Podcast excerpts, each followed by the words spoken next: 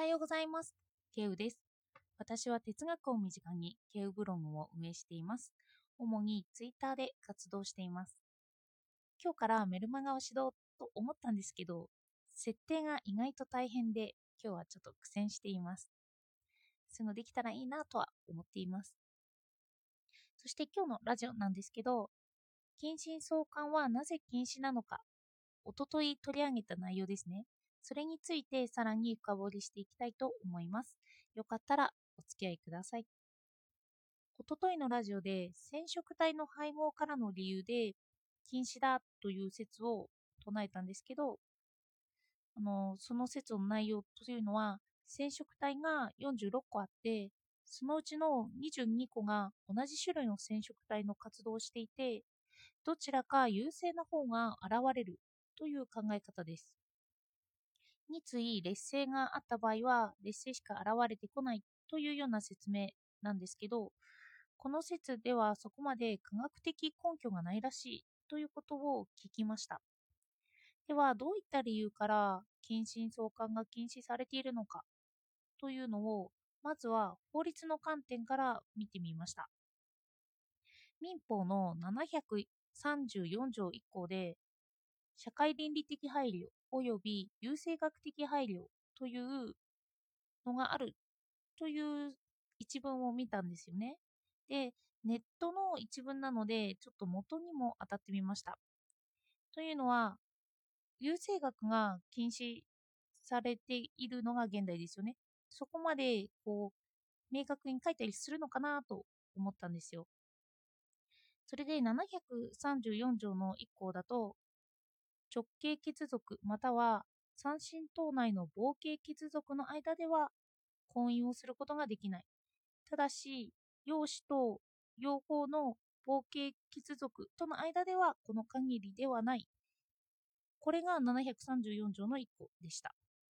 これっていわば血のつながりがなければ家族で結婚してもいいということなんですよね。だから優生学的な理由から見るに禁止されているということなんです。だから近親相関の禁止と言った方がいいというか、あの近親婚の禁止って初め言ってたんですけど、近親相関の禁止といった方が問題が明確になるということですよね。そしてどうして優生学的な根拠を私はそのまま信じ込んでいたのかという話なんです。例えば探せばこんな例が出てきました。政略結婚を身内とさせて平等を増やしていったケースにパプスブルク家の悲劇というような話があるんですよ。この身内同士が結婚すると障害を持った子が多く生まれてしまって17世紀頃に誕生した子供の多くが障害を持っていたり幼くして死亡してしまったケースが多かったみたいです。きっと昔の優生学的な観点から見たものを私たちは未だに信じ込んでいるということはありそうですよね。この一族だけの例だとしたとしても、他の理由っていうのはありそうですよね。その劣勢遺伝の強いのが一つだけ受け継がれてきたというような感じにも取れますし、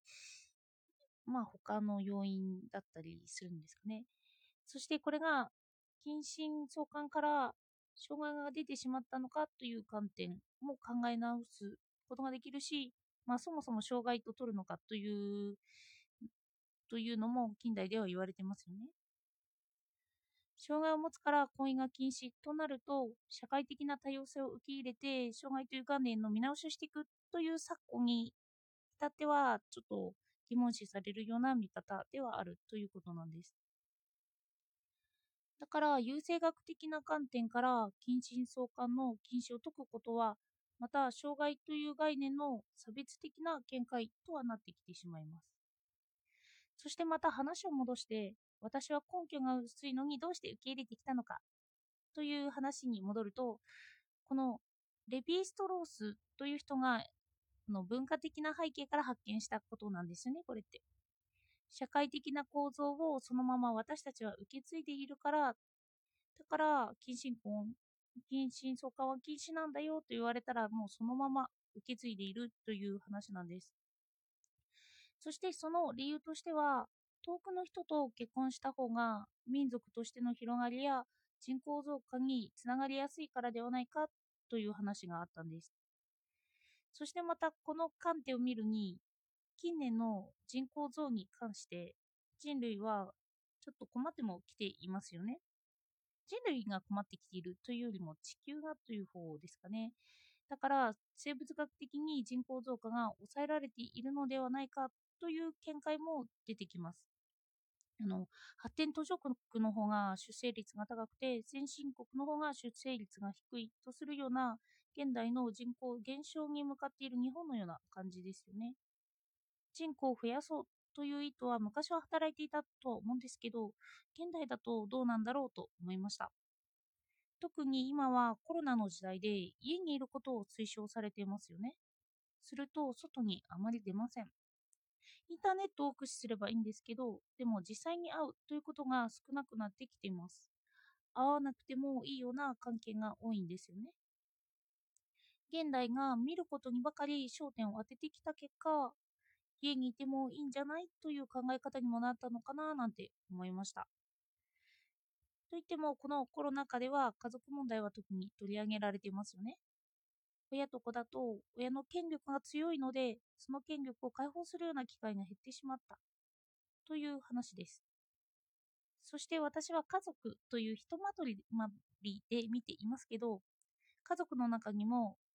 多様性というのは入れられますよね。小説でユートピアなどでは家族という形態をなくしてみんなで住むという発想もあります。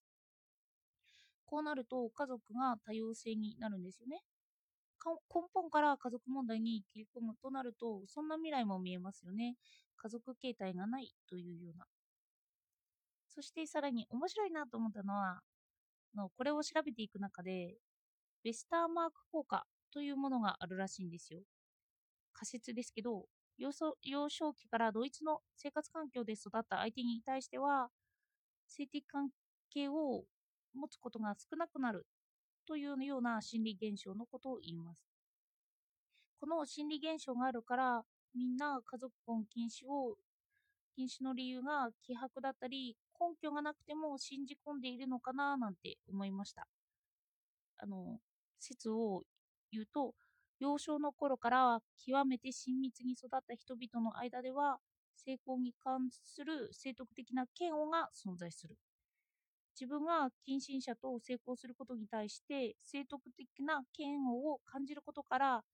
第三者がそうすることにも不快感を覚えこれを非難したくなるさらに非難が習慣化規則化され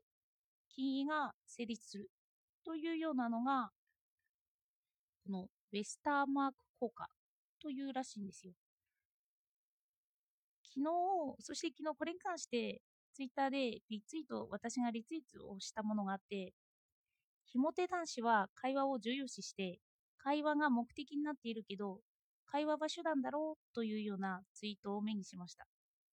これってウェスターマーク効果で親しくなりすぎると性的魅力が減るという効果として説明できるのかもななんて思いました。そしてこれは仮説であってちゃんとした論文ではないんですよね。この立証に対して人は本当はしたいと思っていることを禁止するのが法律だろうという見解とかもあります。人による違いがあるので、話し合っていかなければいけない議題なんだろうなって思います。